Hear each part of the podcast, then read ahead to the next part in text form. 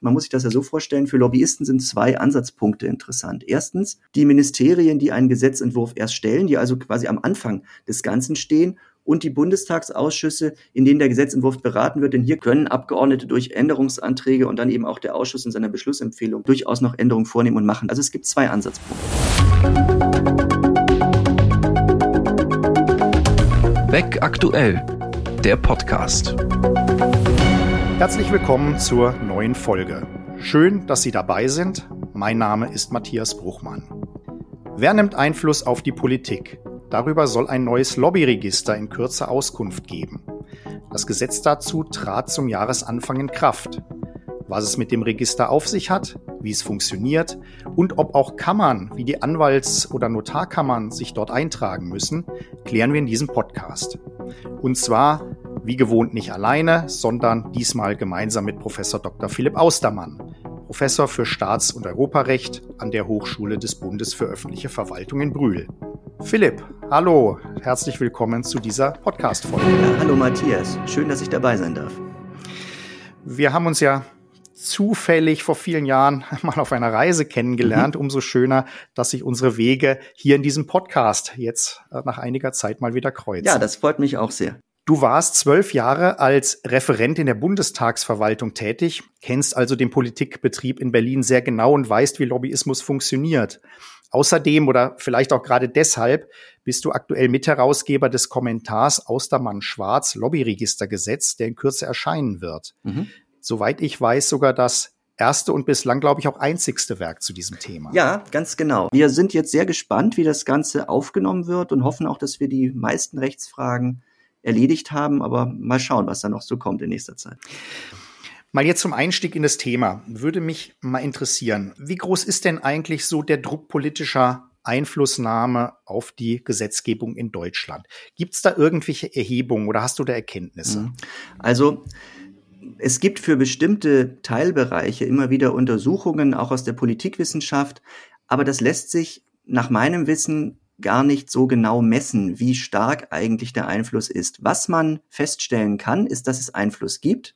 Das lässt sich schon dadurch belegen, dass Unternehmen zum Beispiel durch Konzernrepräsentanzen in Berlin oder zum Beispiel auch im Bereich der Europäischen Union in Brüssel tätig sind und dort auch ähm, von dort aus auch Nationspolitik und Interessenvertretung betreiben. Das ist klar, das weiß auch jeder, der sich im politischen Umfeld bewegt. Und wenn man jetzt einen Abgeordneten oder eine Abgeordnete fragen würde, dann würden die einem auch, so habe ich es auch miterlebt, ähm, sagen, dass es doch einen ganz erheblichen Versuch gibt von allen möglichen ähm, Interessenvertreterinnen und Interessenvertretern, also Lobbyisten, wie man ja auch gerne sagt, auf die Politik Einfluss zu nehmen. Und das ist auch völlig in Ordnung, das ist auch völlig legitim, denn wir sind ja ein freiheitlicher Rechtsstaat, wir sind eine parlamentarische Demokratie. Bei uns kann jeder versuchen, seine Anliegen an diejenigen, die die Gesetze letztlich machen, also an das Parlament, aber auch an die Regierung, die ja vieles vorbereitet, zu richten und zu versuchen, da irgendwie seine Interessen durchzusetzen. Das ist an sich kein Problem, aber man merkt eben auch, dass in bestimmten Feldern, in bestimmten Politikbereichen sehr viel ähm, Interesse besteht, äh, sicherlich auch finanzielles Interesse, aber auch sicherlich in anderen Bereichen. Also so nach meinem Dafürhalten ist es immer dort, wo es um sehr viel Geld geht oder wo ein Thema politisch, ideologisch vielleicht auch sehr stark aufgeladen ist, vielleicht auch religiös oder ethisch. Dort ist der Einfluss am größten. Also man kann sicherlich sagen, dass auch Umweltverbände zum Beispiel durchaus eine ganz massive äh, Lobbyarbeit betreiben. Umgekehrt natürlich genauso Wirtschaftsunternehmen, nicht? Aus der Gesundheitsbranche, aus der Rüstungsbranche, aus allen möglichen anderen Branchen. Das lässt sich schon sagen. Aber wie gesagt, um nochmal auf deine Frage zurückzukommen, Erhebungen dazu gibt es nicht. Das ist auch häufig eine gefühlte ähm, eine gefühlte Größe, über die wir hier reden. Trotzdem kann man schon einige Sachen so aus der Praxis äh, ableiten. Da, wo es um was geht, könnte man schlicht sagen, da wird sich auch sehr stark engagiert.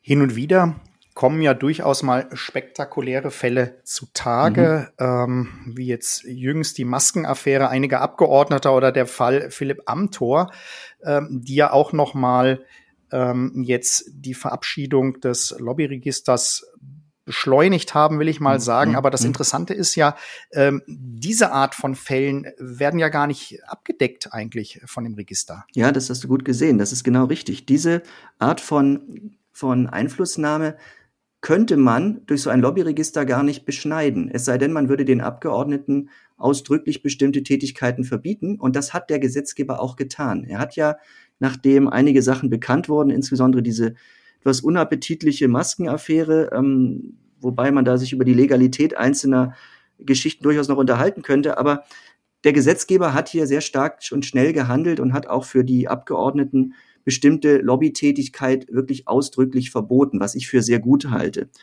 Aber mit dem Lobbyregister, da hast du völlig recht, hat das überhaupt nichts zu tun. Eintragen müssen sich Interessenvertreter, die Abgeordneten sind davon aber sinnigerweise und naturgemäß ausgenommen, denn sie sind ja üblicherweise diejenigen, die angesprochen werden beim Lobbying. Mhm.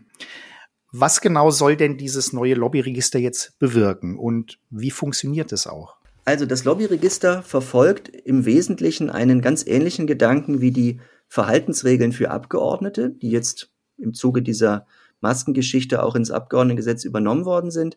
Es geht darum, die Öffentlichkeit zu informieren über Informationen, die von denjenigen, die möglicherweise Interessenverknüpfungen haben, zur Verfügung gestellt werden. Also bei den Abgeordneten kennt man das schon seit einigen Jahren. Da weiß man, also mittlerweile schon seit 2006, also schon etwas länger, da weiß man, was Abgeordnete so nebenher tun, wer sie engagiert. Bei Anwälten gibt's paar ähm, vorgeschriebene Ausnahmen, aber man weiß ungefähr, woher Geld kommt. Und nach einer Rechtsänderung jetzt auch in Klarsummen. Bei den Lobbyisten war das bisher überhaupt nicht geregelt. Da gab es so eine Verbändeliste, die man sich eintragen musste und das sollte dann Voraussetzung sein für Anhörungen oder Einladungen zu Anhörungen in Bundestagsausschüsse. Daran haben sich aber nicht alle Ausschüsse gehalten. Das Ganze war ähm, nett gemeint, bot aber wenig Informationen. Mit diesem Lobbyregistergesetz ist jetzt die Idee verbunden, dass diejenigen, die Interessen vertreten, also die Lobbyisten, dass die selber sagen müssen, in welchem Aufwand zum Beispiel und an welchem Ort etc., mit welchen, mit welchem personell, mit welcher personellen Stärke und so weiter, dass dort oder wie sie dort tätig werden, wie sie also versuchen, auf Gesetze wenn du, wenn du so willst, mit Logistik Einfluss zu nehmen. Da wird jetzt nicht angegeben, auf welches Gesetz Einfluss genommen wurde oder äh, wer genau jetzt mit wem gesprochen hat. Das nicht. Aber es wird ganz klar gesagt, dass bestimmte Personen, die Interessen vertreten, sich eintragen müssen. So, das Ganze läuft über eine recht schlanke Regelung. Das ganze Gesetz hat ja nur zehn Paragraphen, von denen auch zwei sich mit dem Inkrafttreten und der Evaluation und so beschäftigen. Ähm, aber die anderen acht, die haben es doch durchaus in sich. Wir haben also eine recht weit gefasste Eintragungspflicht für alle die, die Interessen vertreten wollen, mit kleineren Ausnahmen. Da im Paragraphen 2 sind so ein paar Sachen, also wenn man zum Beispiel eigene Interessen alleine ausschließlich vertritt oder wenn Dinge nur lokalen Charakter haben, also nicht mehr als zwei Wahlkreise betreffen, also kleinere Handwerker zum Beispiel wären hier sicherlich erfasst. Oder auch wenn man ein öffentliches Amt oder Mandat wahrnimmt, darauf kommen wir vielleicht nachher noch. Oder wenn man eine Religionsgemeinschaft ist oder eine Gewerkschaft oder ein Arbeitgeberverband, da gibt es durchaus auch, wie ich finde, gebotene Ausnahmen. Also wie gesagt, das Ganze funktioniert mit einer Eintragungspflicht. Man muss sich dort selber eintragen, bestimmte Angaben machen und dann wird das Ganze ähm, wird das Ganze in dieses Register eingetragen. Wie gesagt, es erfolgt aber keine Vorprüfung, was ich auch für ein gewissen, gewisses Manko der Regelung halte. Hm, was passiert denn eigentlich, wenn ich mich jetzt nicht eintrage? Hm. Also wenn ich mich nicht eintrage, kommt es erstmal darauf an, ob ich überhaupt eintragungspflichtig bin. Wenn ich eintragungspflichtig bin, muss ich mich eintragen. Das wird im Gesetz ausdrücklich gesagt und wird auch mit einer, äh, mit verschiedenen Sanktionen belegt. Dazu gibt es zum Beispiel als Möglichkeit, dass man mit Hilfe von, ähm, ja, sagen wir mal, Ausschluss, von Ausschlüssen reagiert. Dass man also zum Beispiel sagt, wer ähm, sich nicht eintragen lässt, bekommt in Zukunft keinen Hausausweis mehr zu den Liegenschaften des mhm. Bundestages oder wird nicht mehr zu Anhörungen der Bundestagsausschüsse eingeladen oder muss unter Umständen sogar ein Bußgeld bezahlen. Letzteres dürfte die Sanktion sein, die die meisten äh, abschreckt. Bei den Hausausweisen und bei den ähm, Anhörungen gibt es so ein paar kleinere ähm, Hürden, könnte man sagen. Es ist so, dass die Personen, die keinen Hausausweis bekommen haben, natürlich trotzdem in den Bundestag hineinkommen. Sie kriegen eben nicht mehr diesen, wie es jetzt seit einiger Zeit möglich ist, einen von zwei Hausausweisen, früher waren es mal mehr, sondern sie können auch durchaus mit einem Tagesausweis einen Zugang zum Bundestag bekommen. Das kann man ihnen überhaupt nicht verbieten. Davon abgesehen, dass die gesetzliche Regelung an der Stelle, wie ich finde, auch ein bisschen merkwürdig ist, weil der Bundestagspräsident, der selber über äh, Hausausweise und Zutritt zum Haus verfügen darf, per Gesetz angewiesen wird, irgendetwas zu tun. Das ist nach der Verfassung alleine seine Angelegenheit. Also da ist die Regelung ein bisschen schwach und mein kleiner Hinweis in der Sachverständigenanhörung und noch an anderer Stelle hat leider nichts geholfen. Man hat in dieser Regelung festgehalten. Also wie gesagt, so ein scharfes Schwert ist das mit den Hausausweisen und den Anhörungen meines Erachtens nicht. Beim Bußgeld sieht es ein bisschen anders aus. Also wir sehen eine, eine Bußgeldbewährung, ja, dass man also bis zu 50.000 Euro bei Vorsatz und 20.000 Euro bei Fahrlässigkeit zahlen muss. Wobei ich ganz ehrlich sagen muss, das Problem dieser Regelung dürfte sein, dass es der Bundestagsverwaltung hier an einer Durchsetzungsmöglichkeit fehlt, wie auch bei den Verhaltensregeln. Natürlich können die mal auf Hinweise reagieren oder so, aber eine wirklich eine Möglichkeit zu schauen, ob da Angaben komplett richtig oder falsch sind, die besteht überhaupt nicht. Mhm. Eine Vorschrift, die ich noch ganz interessant finde, ähm, das ist die, dass man finanzbezogene Angaben durchaus verweigern darf. Mhm. Nur kommt es dann ja zu ähm, sehr speziellen Folgen, ähm, wie ich finde, ein ungewöhnlicher Mechanismus. Was mhm. hat es damit auf sich?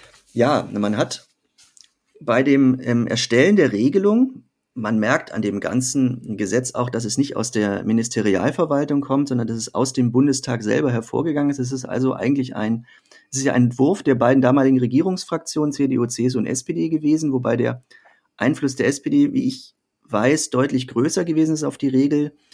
Dort war auch das Interesse größer, ähm, diese Regelung zu schaffen. Und man merkt an dieser Geschichte, dass man doch sich immer wieder auf Kompromisse einigen musste. Also es gibt bestimmte, die ausgenommen sind. Also zum Beispiel kann ich ähm, die Angaben zu den jährlichen Aufwendungen unter Umständen verweigern. Ich kann die Anzahl der, ähm, ich kann die Angaben zu einzelnen Zuwendungen und Spenden verweigern. Also denken wir zum Beispiel an eine Wohltätigkeitsorganisationen, die vielleicht Spenden bekommen von Personen, die eben nicht wollen, dass ihr Name in der Öffentlichkeit steht. Es gibt ja so stille Wohltäter, die das gar nicht möchten. Ähm, genauso bei Jahresabschlüssen oder Rechenschaftsberichten von juristischen Personen. Auch da kann ich unter Umständen sagen, diese Daten gebe ich nicht an. Und damit versucht der Gesetzgeber, der, ähm, ja, der Problematik ein bisschen entgegenzugehen, dass es durchaus auch schützenswerte Angaben geben kann oder schützenswerte Umstände geben kann, die man vielleicht nicht unbedingt offenlegen möchte. Das Ganze führt dann auch zu ganz interessanten Folgen. Also man kann das Ganze verweigern, dann, ähm, dann wird das in einer gesonderten öffentlichen Liste veröffentlicht, was ich wiederum nicht so schön finde. Es erweckt ja so ein bisschen den Eindruck einer, ja, Schwarze einer schwarzen Liste, genau, danke, mhm. so einer schwarzen Liste. Äh, das finde ich jetzt auch wieder nicht so geglückt. Also da hätte man wahrscheinlich sagen müssen, okay, entweder wir nehmen bestimmte Tatbestände von vornherein ganz aus oder wenn wir sie nicht ausnehmen, dann, dann machen wir vielleicht eine kleine Angabe hinten bei dem Interessenvertreter hat aus bestimmten Gründen verweigert oder so. Aber das hat letztlich äh, dann auch wieder keine Folgen. Diese Leute können natürlich trotzdem zur Anhörung eingeladen werden und so. Das ist alles, also es ist recht schwierig, wie überhaupt die ähm, auch die Verwaltung, also die Bundestagsverwaltung macht das ja nach einem Verwaltungs, äh, einer Verwaltungsvereinbarung mit der Bundesregierung. Es ist ja ein Register beider Organe ähm, für die Bundestagsverwaltung relativ schwierig zu sein scheint, das Ganze wirklich handhabbar zu machen. Also die aktuelle Version der Handreichung, die an Interessenvertreter ausgegeben werden kann oder die Interessenvertreter sich herunterladen können, soweit ich weiß, die ist 189 Seiten lang. Bei einem Gesetz, das gerade einmal zehn Paragraphen hat, von denen, wie gesagt, acht Paragraphen wirklich ähm, eine wirkliche Rechtsfolge enthalten und auch nicht nur sich mit Evaluation oder Berichten beschäftigen. Das finde ich schon ganz schön interessant, weil es auch zeigt, für was, zu was für einer Art von Bürokratie so ein Gesetz führen kann. Man könnte fast sagen, zu einer, ähm, ja, zu einer Beschäftigung der Verwaltung mit Punkten, bei denen manchmal die Frage auch ist, aber vielleicht kommen wir darauf auch noch, wo wirklich die, wirklich der Mehrwert liegt. Ne? Und trotzdem, obwohl so viel geregelt ist, fehlt dann doch ähm, auch Kritikern immer noch was. Mhm. Ähm, die Organisation Transparency Deutschland beispielsweise mhm. kritisiert, dass sich Gewerkschaften, Arbeitnehmervertreter, mhm. Kirchen mhm. und Kommunalverbände mhm. nicht eintragen mhm. müssen, mhm. obwohl die ja auch alle ihre Interessen verfolgen. Ähm, warum wurde das so geregelt? Haben die vielleicht im Vorfeld des Gesetzes schon besonders erfolgreiche Lobbyarbeit betrieben? Also es ist ganz, es ist ganz klar, die Organisationen, die du hier angesprochen hast, die haben natürlich ein professionelles äh, Lobbying und natürlich sind die auch in der Politik durchaus verwurzelt. Also man kann schon davon ausgehen, ohne dass man jetzt dazu Erhebungen machen könnte oder müsste, ähm, dass Gewerkschaften sicherlich ihre ähm, ja, ihre Lobby vielleicht auch dadurch schon haben, dass gewisse äh, Sozialdemokratinnen und Sozialdemokraten Mitglied in den Gewerkschaften sind. Die fühlen sich dem natürlich verbunden. Umgekehrt ist es so, dass natürlich viele ähm, wenn wir jetzt mal die damalige Regierung nehmen, Unionsabgeordnete, die sich auch den Arbeitnehmern, äh, den Arbeitnehmern sicherlich, aber auch den Arbeitgebern äh, nahe fühlen, genauso wie bei Kirchen oder Kommunen, die dort sicherlich auch gewisse Ansprechpartner finden. Das Ganze aber natürlich auch in Würdigung einmal ihrer politischen äh, Bedeutung, denn es ist völlig klar, dass die für den gesamtgesellschaftlichen Zusammenhalt, also sowohl Gewerkschaften als auch Arbeitgeberverbände, aber eben auch vor allem die Kirchen ähm, und andere soziale Organisationen, dass sie eine ganz, ganz wichtige Rolle spielen für unser Zusammenleben. Und die Verfassung honoriert das ja auch. Das Grundgesetz garantiert ja gerade Religionsfreiheit, garantiert auch die Koalitionsfreiheit für Arbeitnehmer, äh, Arbeitgeberverbände und für Gewerkschaften. Man darf ja nicht vergessen, diese Interessenvertretung ist durch Grundrechte geschützt. Also auch wenn jetzt zum Beispiel ein Verlag ähm, Interessenvertretung betreibt oder der Verband der Verleger oder der Zeitungsverleger oder so, das sind natürlich alles Interessen, die geschützt sind durch die Grundrechte, nicht nur durch die allgemeine Handlungsfreiheit, sondern eben auch durch Grundrechte, die mit der jeweiligen Tätigkeit zusammenhängen. Also zum Beispiel mit der Meinungsäußerungsfreiheit oder mit der Berufsfreiheit oder eben bei den Kirchen auch zum Beispiel mit Artikel 4, also mit der Religionsfreiheit oder mit Artikel 9 Absatz 3 bei den Gewerkschaften. Und das sind jeweils sogar Grundrechte, beide, also 4 und 9.3, die äh, keine ausdrücklichen Gesetzesvorbehalte kennen. Das bedeutet, es würde ein unglaublich wichtiges Verfassungsrechtsgut brauchen oder Grundrechte Dritter oder so, um die einzuschränken. Und das hat sich, das hat sich auch in der Anhörung gezeigt, ein solches Gut hat sich bisher nicht gefunden. Die Transparenz in Anführungsstrichen als solche ist, und da bin ich mir mit sehr vielen Kolleginnen und Kollegen einig, kein Verfassungsrechtsgut.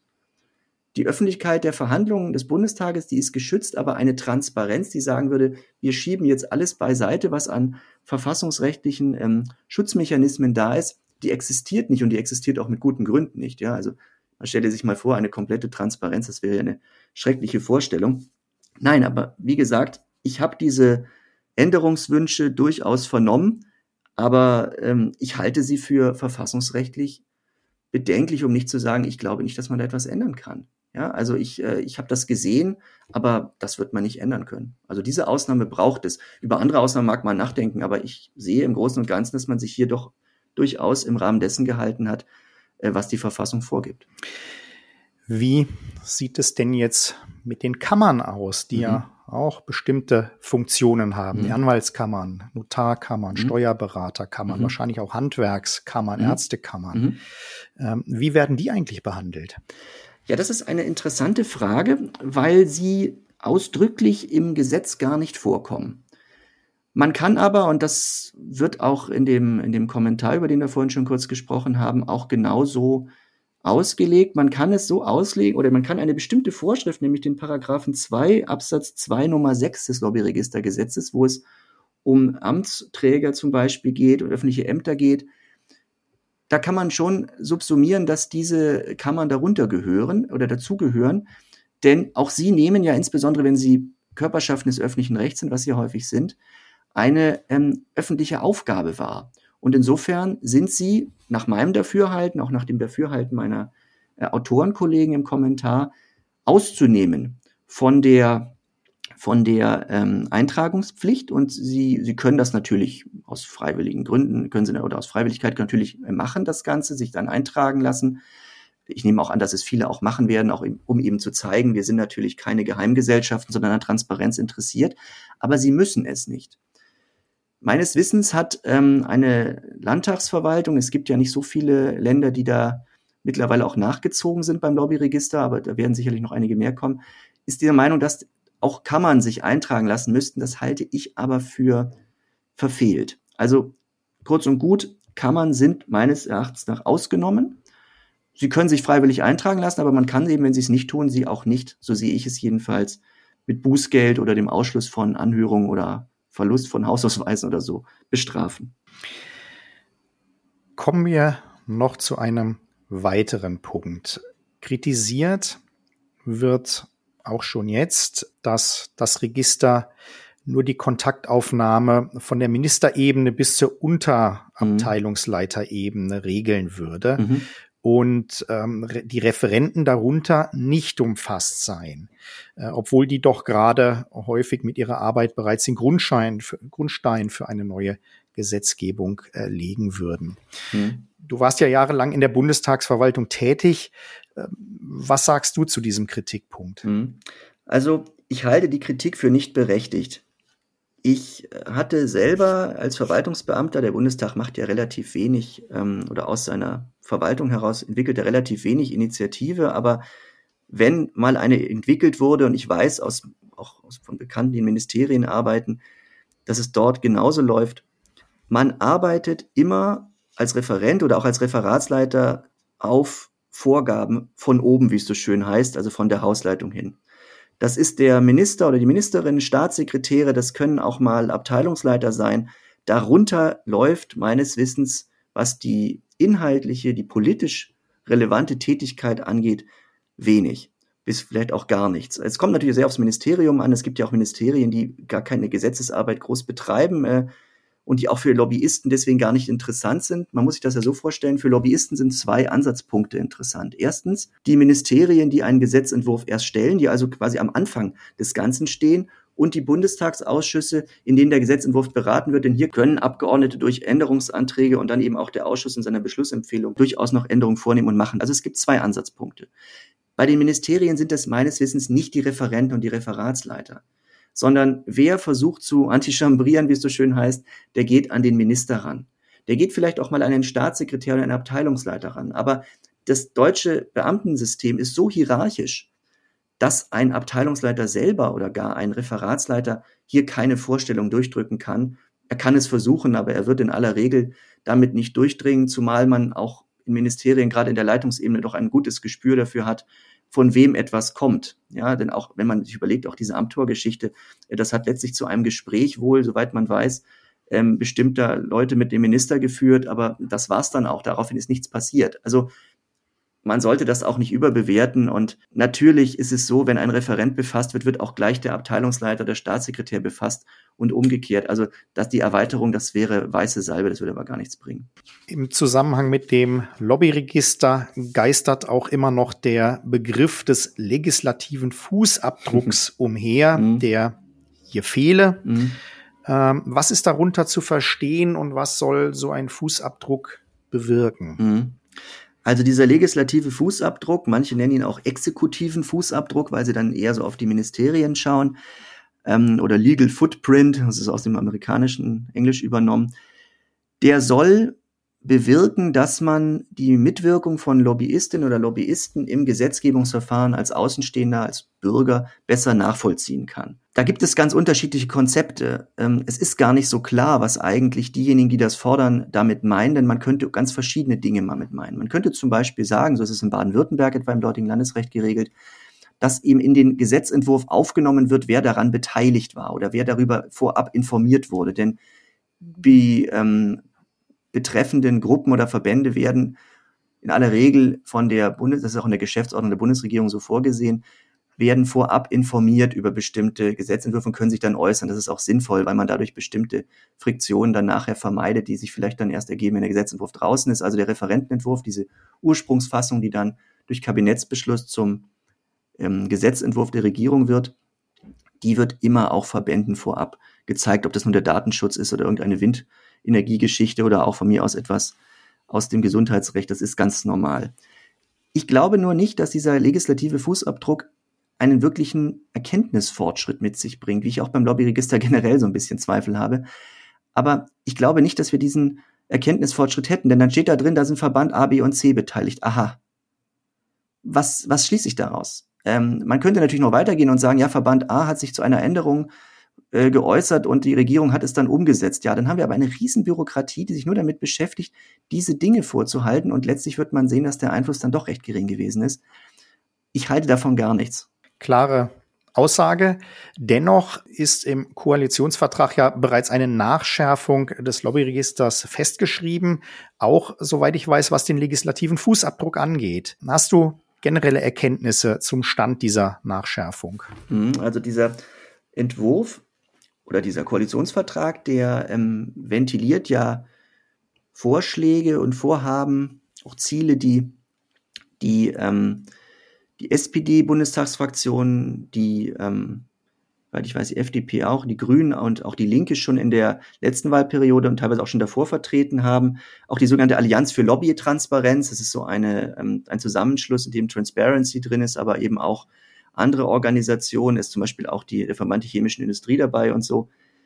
Ob die immer für alle sprechen, da habe ich auch so ein bisschen Zweifel, aber gut. Jedenfalls, diese Vorschläge sehen eben den legislativen Fußabdruck und andere Verschärfungen vor. Also auch zum Beispiel, dass man bestimmte Gruppen wie jetzt die Kirchen nicht mehr ausnimmt. Ich habe aus den beschriebenen verfassungsrechtlichen Gründen große Zweifel daran, ob das sinnvoll ist. Ähm, auch beim Fußabdruck aus ganz, ganz praktischen. Und ich würde hier auch dazu raten, dass man hier ein bisschen Vorsicht walten lässt und auch ein bisschen Ruhe vielleicht einkehren lässt. Es ist doch ganz interessant, dass ein Gesetz, das in dem Zeitpunkt noch gar nicht in Kraft getreten war, als der Koalitionsvertrag geschlossen wurde, bereits wieder geändert werden soll. Das finde ich nicht richtig. Ich, wir haben eine, allein im Gesetz selbst ist eine erstmalige Evaluierung zum 31.03.2024 vorgesehen. Das ist so nach zwei Jahren ungefähr. Und dann eben eine weitere Evaluierung nach fünf Jahren. Also ein Bericht soll erstmal kommen nach zwei Jahren und dann eine Evaluierung nach fünf. Das halte ich für sehr sinnvoll. Das würde ich erstmal machen. Ich halte nichts davon, ein Gesetz, das jetzt ja auch durchaus unter Belastung für diejenigen, die sich eintragen müssen und auch für die Bund unter Belastung der Bundestagsverwaltung, wie ich weiß, ähm, in Kraft gesetzt wird und jetzt erstmal zum Laufen gebracht werden muss, sozusagen, dass das nach kurzer Frist schon wieder geändert wird.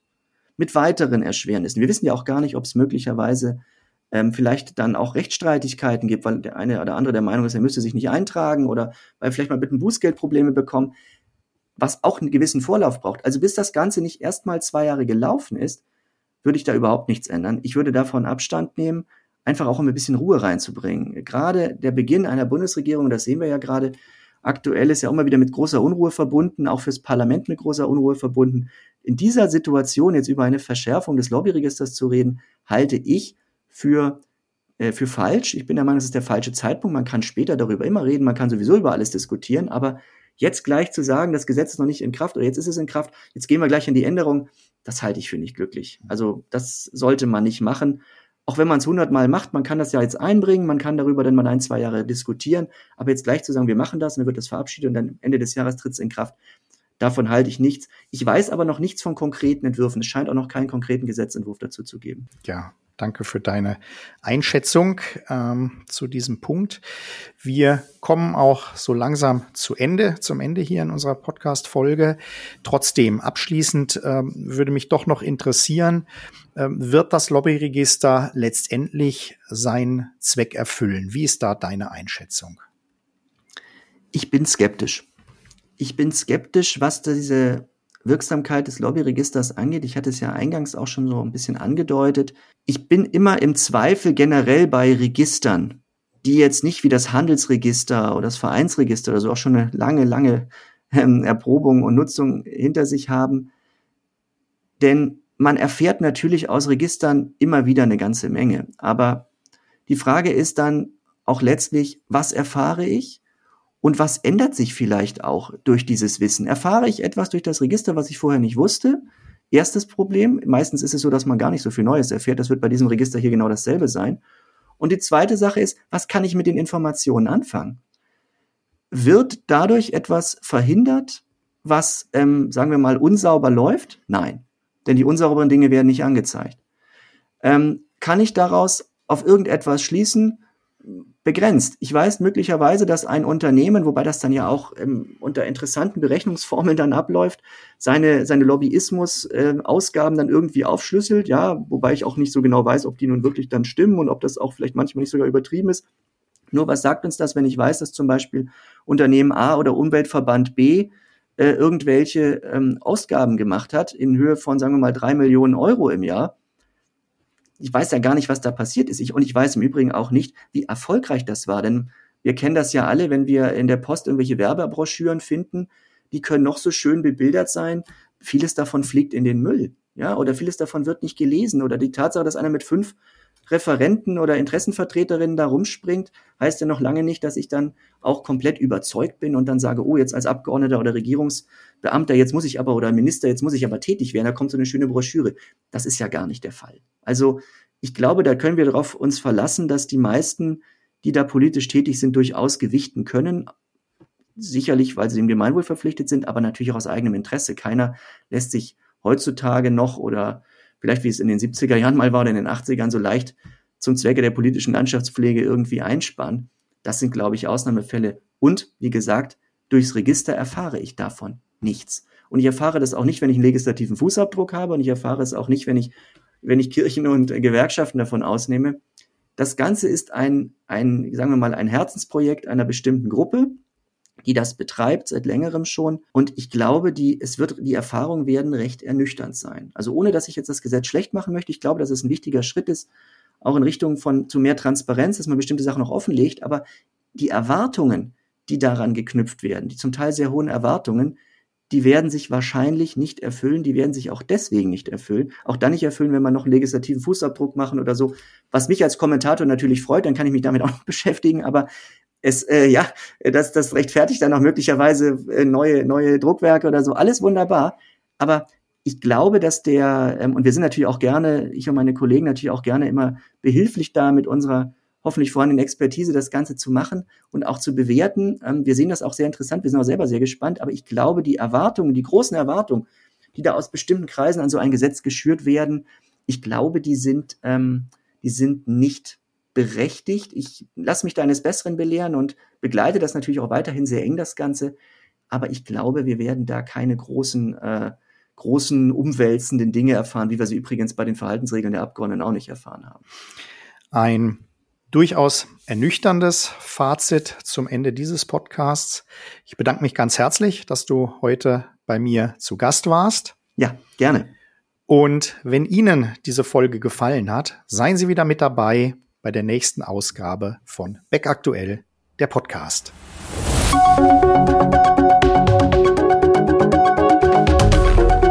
Das war Beck Aktuell, der Podcast.